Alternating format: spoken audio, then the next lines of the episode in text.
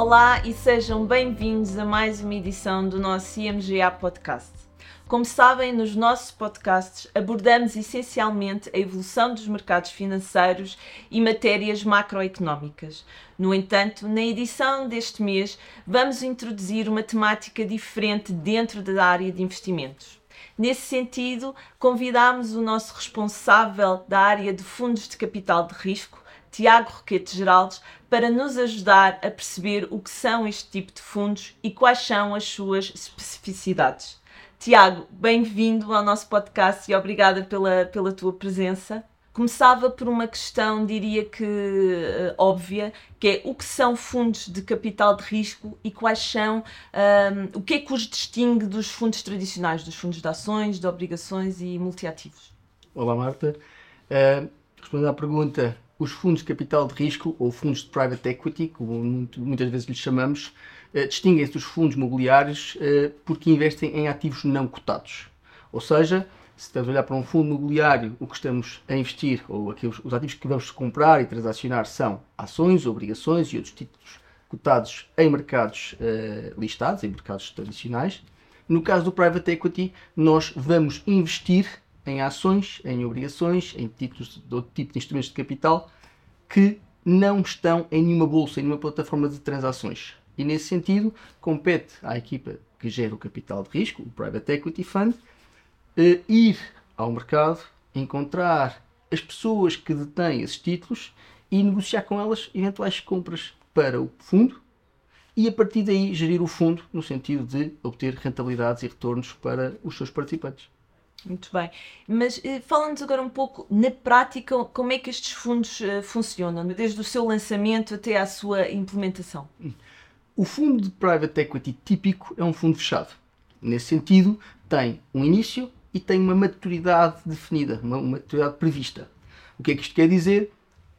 Uh, a equipa que o gera, portanto, a equipa que propõe gerir o fundo uh, e que vai angariar capital para esse fundo, passa primeiro por um período de definição daquilo que é a tese de investimento do fundo, de definição daquilo que vai ser a forma como vai participar e, atuar junto das suas participadas, uh, define também os targets de rentabilidade e depois então, tendo definido a tese de investimento do fundo, vai procurar capital.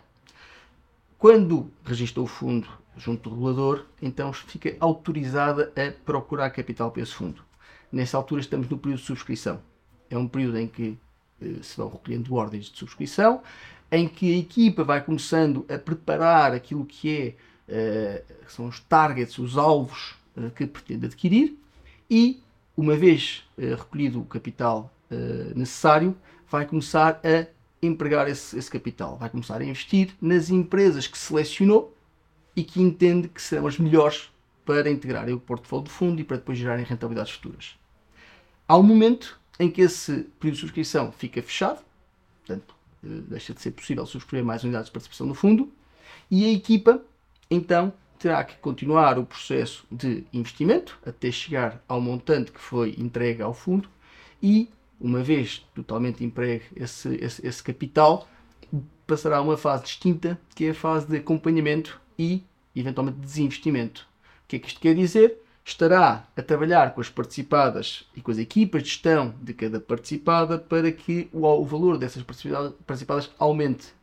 Isto é, na expectativa que 3, 4, 5 anos depois, o valor dessa empresa tenha subido consideravelmente, encontre então uh, compradores para a posição que o fundo tem e, após a venda, realiza liquidez. Porquê? É que tem que ser este prazo? Porque definitivamente o fundo vai ter que liquidar as suas posições antes da maturidade prevista e entregar todo o capital realizado aos seus participantes. Isso acontece tipicamente naquilo que chamamos a liquidação do fundo e uh, dessa maneira fica encerrado o ciclo daquele fundo. Isto são os fundos fechados. Hoje em dia já temos outros formatos. Existem fundos de private equity abertos. Os primeiros foram lançados uh, há relativamente pouco tempo nos Estados Unidos que pretendem fazer um, uma espécie de um fundo de private equity que fica sempre aberto e sempre, eh, vamos chamar, em contínuo. Ainda não há muitos. E em Portugal não, não, não, não estão disponíveis. Existe também um formato europeu que se está a lançar neste momento, que se chama os LTIFs, e esse formato deverá permitir um nível de diversificação maior e outro tipo de características que permitirá eventualmente uh, um processo um bocadinho distinto. Ainda assim, uh, esse formato provavelmente vai ser cada vez mais conhecido e, e tem características que valeria a pena conhecer. Muito bem. Um, nesta última uh, questão, mencionaste estratégias e temas. Que tipo de fundos temos dentro desta classe de ativos? Uh, o private equity, ou capital de risco, pode investir literalmente em tudo que sejam ativos financeiros que não estejam cotados. Isto são muitas coisas. Isto é, nós podemos designar cerca de 4 a 5 classes macro dentro do private equity, em que uma delas é o chamado private equity típico, aquele que investe em empresas maduras ou empresas com que já existem há algum tempo e com um histórico e com um tipo de, de atividade já estabelecido e pretendem entrar no capital dessas empresas, melhorar aquilo que é a performance dessas empresas e depois vender as participações que, que foram compradas no início. Isto é private equity. Depois há uma área que se chama venture capital, que não é mais do que o objetivo é o mesmo, mas aí estamos centrados em empresas que acabaram de começar. Early stage venture capital quer dizer quase às vezes comprar empresas ou partes de empresas que ainda nem sequer fizeram receitas.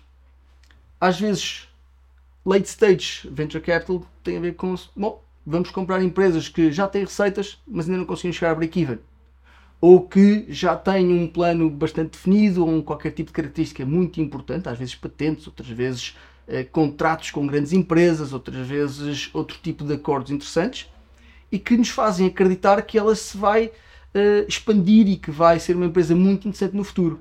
Chamamos isso investimento em venture capital. Outros setores ou outras macroclasses do, do private equity são private lending.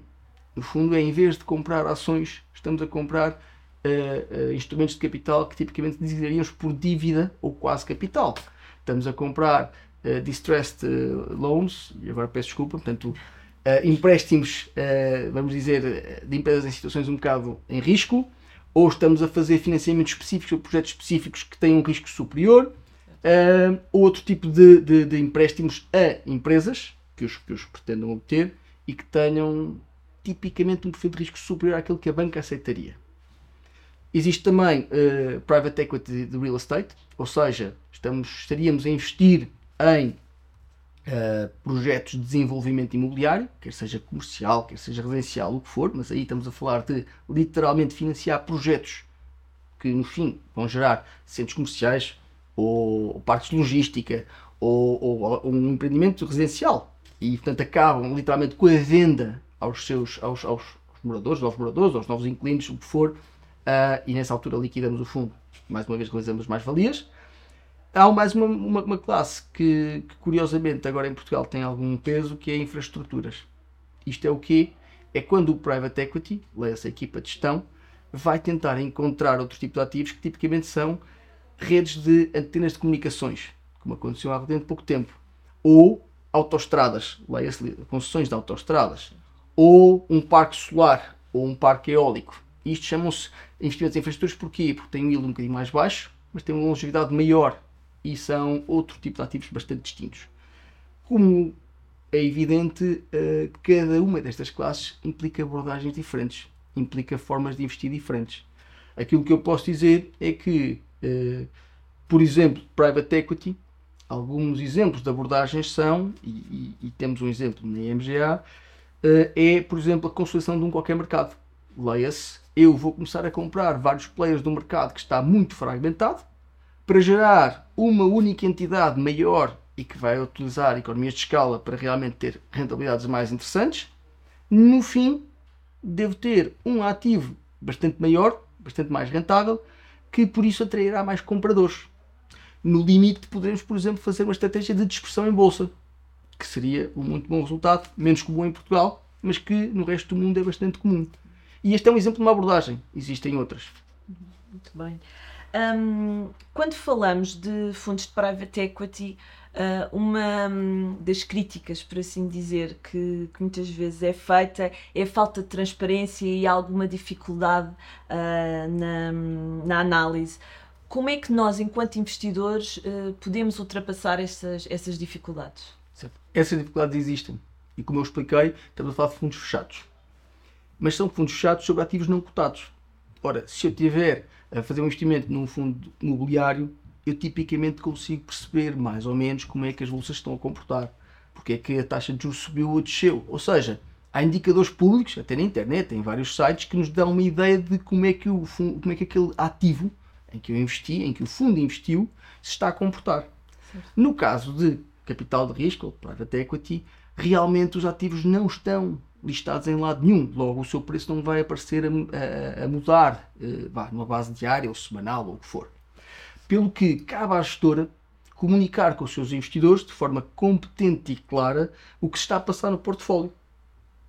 Uh, e nesse sentido é um trabalho de comunicação das gestoras que uh, cada um, cada gestora terá a sua, a sua, a sua forma de trabalhar e, e, o fará como entender melhor. No entanto, uh, é preciso perceber que alguma dessa opacidade não é necessariamente má, no sentido em que é por estarmos a falar de ativos um bocadinho menos líquidos que eventualmente conseguimos boas oportunidades Certo. E portanto estamos a deslocar-nos, estamos a movimentar-nos num mundo mais líquido, menos se calhar visível em termos de preço, mas se calhar por aí também mais uh, capaz de gerar oportunidades. E é esse, é esse um dos grandes intuitos do capital de risco. É ir ao mercado, ter com um conjunto de potenciais vendedores de ativos financeiros, leis ações, obrigações de. Estamos a falar de empresários, estamos a falar de equipas de gestão que gerem empresas e conseguir e buscar as oportunidades certas. E isso é a razão pela qual as taxas de retorno previstas, pelo menos à partida, cada um depois terá a sua rentabilidade, terão que ser maiores que o mercado listado. Voltando um bocadinho atrás, acredito que, eh, por força de alguns novos formatos, como são os altivos eh, que estão agora a, começar, eh, esse problema vai ser mitigado, no sentido em que são fundos tipicamente maiores, que, a quem se exige um grau de diversificação mais elevado e nesse sentido os, o grau de opacidade pode ser, pode ser um fator de menor uh, ansiedade no sentido em que o investidor está investido num portfólio largo de ativos. Já agora nesse tipo de fundos, por, por indicação do próprio regulador europeu, está, estão criadas regras que fazem com que este tipo de ativos esteja disponível para investidores de retalho e, portanto, o próprio regulador criou as regras que fazem com que o seu nível de risco provavelmente seja um bocadinho inferior para que uh, depois ele, esse tipo de fundos fosse uh, proposto a uh, investidores de retalho. Logo, penso que por aí algumas novidades aparecerão que depois tornarão a classe mais fácil, se quisermos ser assim. E, e, pegando um bocadinho nisso, um, na tua perspectiva, uh, quais são as vantagens e desvantagens deste tipo de fundos e também os principais riscos? Porque provavelmente quem nos acompanha acaba por não seguir tanto esta, esta classe de ativos, portanto seria importante aqui perceber também uh, estas dinâmicas. Para que fique claro, este fundo ou estes fundos vão investir em, uh, em empresas Portanto, o risco é exatamente o mesmo que o empresário corre quando cria uma empresa, quando investe numa empresa. Que é o risco dessa empresa, por uma razão ou por outra, não ter o crescimento e o rendimento esperado. Na pior das hipóteses, é o risco dessa empresa, por e simplesmente, correr menos bem e por isso vir a ter um valor zero. Ou seja, uma falência, um qualquer uh, vá, evento de, de, de perda de capital e eles provavelmente existirão, mas é por isso que nós temos um fundo e é por isso que temos um conjunto muito largo de investimentos, ou seja, um fundo terá 20 ou 30 ou 40 participadas, tipicamente, não vai ficar, ficar, não vai ficar focado num ou dois, portanto há um efeito de diversificação.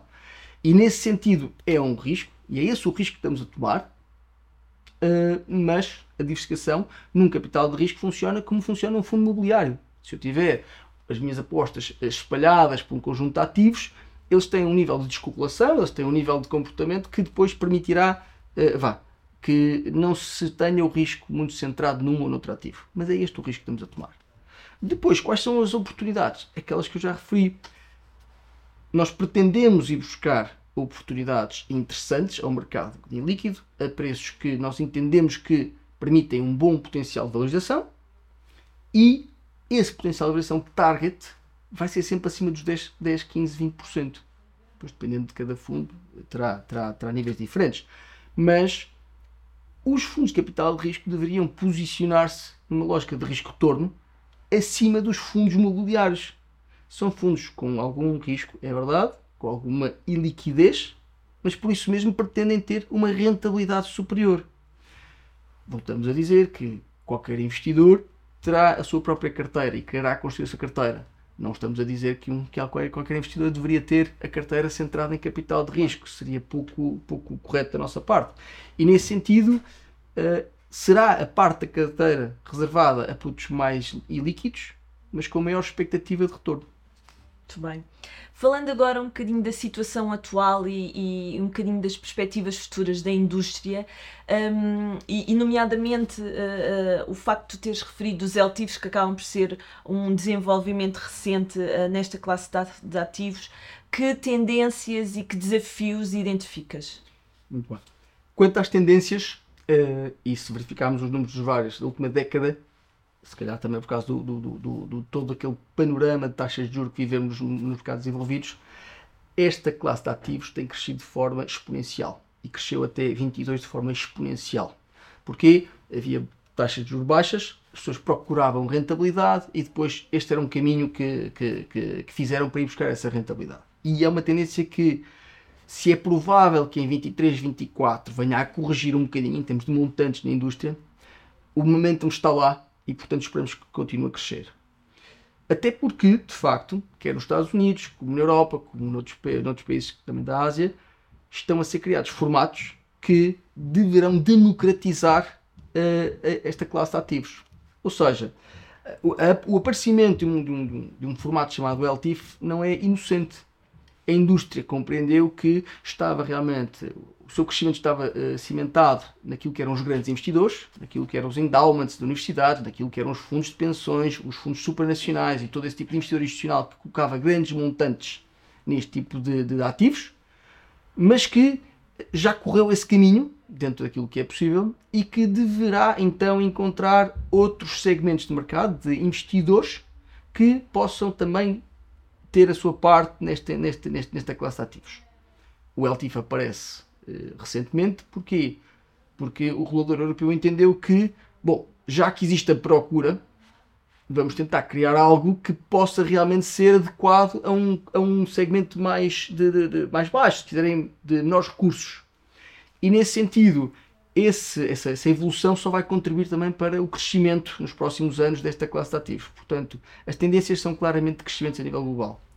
Em termos de Portugal, há um conjunto de efeitos, eh, se calhar com um nível de eh, impacto maior do que, do que noutros países, que, é, que são os programas de, eh, vamos dizer, estatais ou supranacionais que existem e que neste momento estão a fomentar a indústria de capital de risco em Portugal.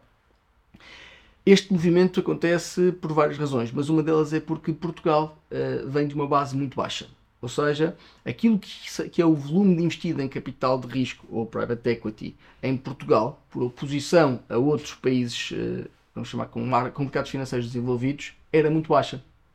E portanto estamos neste momento a criar, eh, e por força daquilo que são alguns fundos que vêm do PRR e por força de alguns outros tipos de fundos de capital, estamos a criar uma, uma indústria. Estamos a criar gestoras que realmente estarão agora a afirmar-se. E portanto a crítica em Portugal mais se calhar até do que no resto do mundo, nós temos, continuamos com, uma, com, com, com um ritmo de crescimento elevado naquilo, naquilo que são os volumes sob gestão de fundos de private equity. Só o futuro dirá, mas acredito que esta tendência se manterá.